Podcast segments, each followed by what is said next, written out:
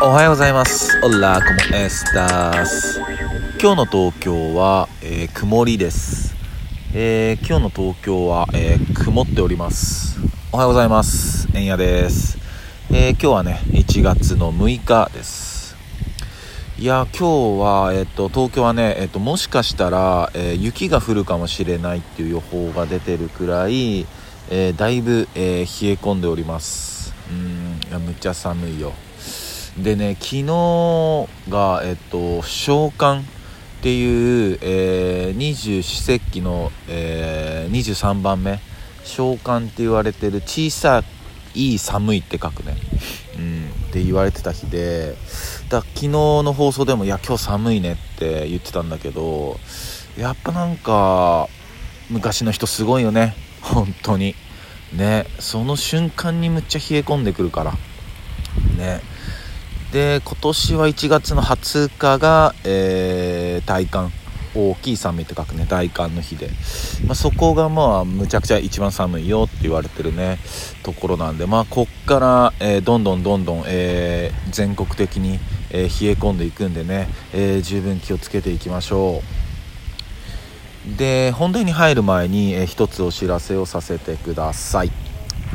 えー、毎月、えー、第2土曜日、えー、銀座のスキバーから、えお送りしております、えベランダ、え今年もね2022年、え一発目がね、え1月の8日、え土曜日、え夕方5時からね、えスキバーで開催されます。で去年とかはね、えずっとまあコロナということもあってまあ家、まあ、自粛とかもあって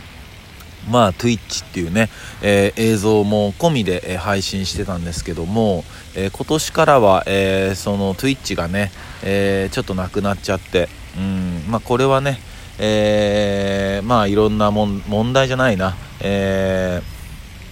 まあいろんな判断があって、うん、もう現場だけで行きましょうっていうね判断があって、えなのでね、え Twitch による映像の配信はないんだけどもまあ僕のこのラジオでねえー、いつも通り、えー、音だけ、えー、はライブ配信しようかなとは思ってます。まあ、もちろんいつも通りアーカイブは、え残さないんですけど、まあ、1月8日にあるんでね、え現場に来れる方はぜひぜひ来てください。で今回は、えーと、ゲストに、えブライから、えー、アキアヘッド、え DMJ でそして、えージョモさんジョモアーズヒル・クリントンジョモさん。でゲスト DJ には、えー、DJ のフロートさん、えー、で、えー、ライブペイントは DJ のチャッキくんが、えー、出演してくれます、えー、むちゃくちゃ楽しみだし、えー、むちゃくちゃ縁起のいい、えー、春の宴になると思いますので、えー、ぜひぜひ、えー、スキバー行ってみたいなって、えー、思ってくださってる皆さん、えー、ぜひぜひ来てみてください。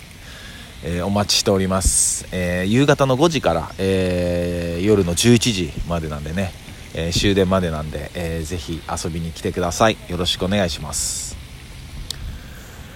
でまあえー、召喚大寒って話をしていて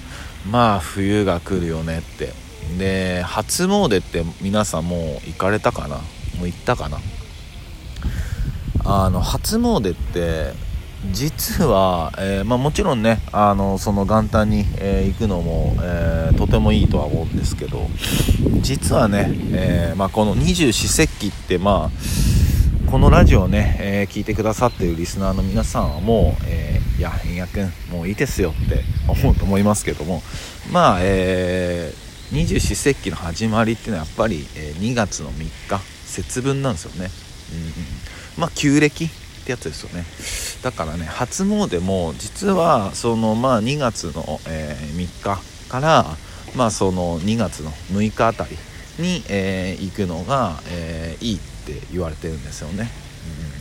うん、えー、知らなかったよって思った方々もいや全然大丈夫なんで。まあの覚えてたね。その,、まあ、その時に僕またこのラジオで言いますけど、まあ、この2月の3日とか、うん、それぐらいに、まあ、近くのねやっぱ自分の住んでる、えー、ところの氏神様にやっぱりお参りするっていうのがやっぱいいと思うんでね、うん、もちろんそこじゃなくても有名なね、えー、ところもたくさんあるしそこに行ってお参りするっていうのもとてもいいことだと思います。うん。だから2月の3日か2月の6日のあたりに、えー、もう一回、えー、行ってみましょうっていう話ですね。うん。でまあねもう今日1月6日で、まあ、お正月ムードも、えー、もうだいぶね終わってきてるんだけども皆さんのそのお雑煮ってどんな感じですか、うん、どんな感じですかってね。まあ、僕はやっぱ京都出身なんで、うんまあ、聞いた方もねそのテレビとか、えー、いろんな情報で、えー、聞いた方もいらっしゃるとは思うんですけどもやっ京都の、えー、お雑煮っていうのは、まあ、白味噌なんですよね。白味噌丸餅。で具はもう大根と里芋ぐらい、うん、それぐらいなんですよ、うん、で、まあ、全国全国でもこういろんなパターンあるじゃないですか。まあ、大体がそういう醤油だしとかだと思うんだけどその具材が鶏肉入ってたりなんか白菜入ってたりなんかイクラが入ってたりアワビが入ってたりなんかお餅もね、えー、っと丸かったり、えー、四角だったりとかいろんなのありますよね。うん、でなのでその雑煮の発祥ってどこなんだろうってそういうことは調べたことなかったんでちょっと調べてみた見ました。